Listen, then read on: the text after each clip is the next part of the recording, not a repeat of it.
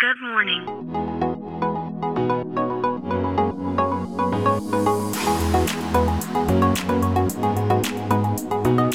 Bom dia, Califórnia, bom dia, Brasil. Aqui quem fala é Felipe Janetti, diretamente de Palo Alto, Califórnia, no coração do Vale do Silício.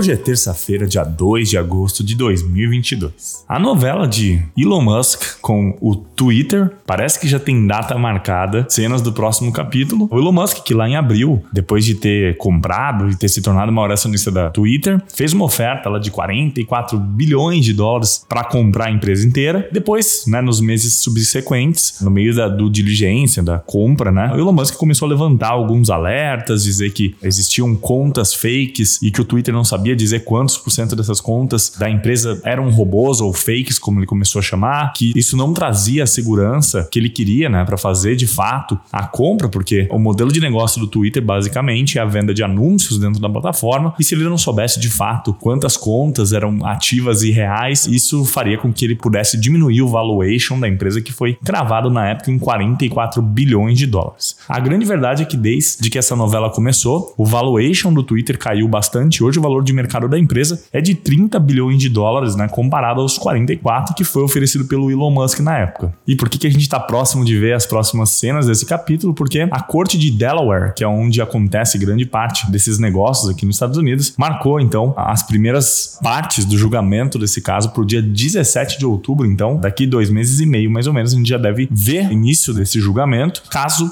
né, o Elon Musk não consiga adiar isso, pois ele está tentando ali com seus advogados de adiar pelo menos até fevereiro de 2023. De acordo com os termos que o Elon Musk assinou na proposta, hoje ele teria que pagar uma multa de quase um bilhão de dólares por desistir do contrato, enquanto o Twitter diz que ele não seria necessário pagar apenas um bilhão de dólares, mas que ele teria que honrar com a proposta que ele fez de 44 bilhões lá em abril na ocasião, e ainda culpa o Elon Musk por ser um dos grandes responsáveis por fazer o valuation da empresa cair tanto nesses últimos meses, por conta de todos os alertas e mensagens que o Elon Musk jogou nas redes. Enfim, bom, minha opinião é que uh, o, o valuation da empresa não caiu tanto assim por conta do Elon Musk, porque isso aconteceu no geral com o mercado de tecnologia que teve uma correção nesses últimos meses, principalmente no último trimestre. O que o Elon Musk está fazendo aqui é grande parte dessa aquisição seria feita ali com ações das suas empresas como Tesla e as ações da Tesla também caíram muito muito pela correção que existiu no mercado de tecnologia e com essa possível recessão que deve existir na economia americana e na economia global nesses próximos meses, o Elon Musk, obviamente, não quer se desfazer, nem o Elon Musk, nem o board lá da Tesla não querem se desfazer de ativos para comprar outra empresa que talvez não tenha o valor esperado e que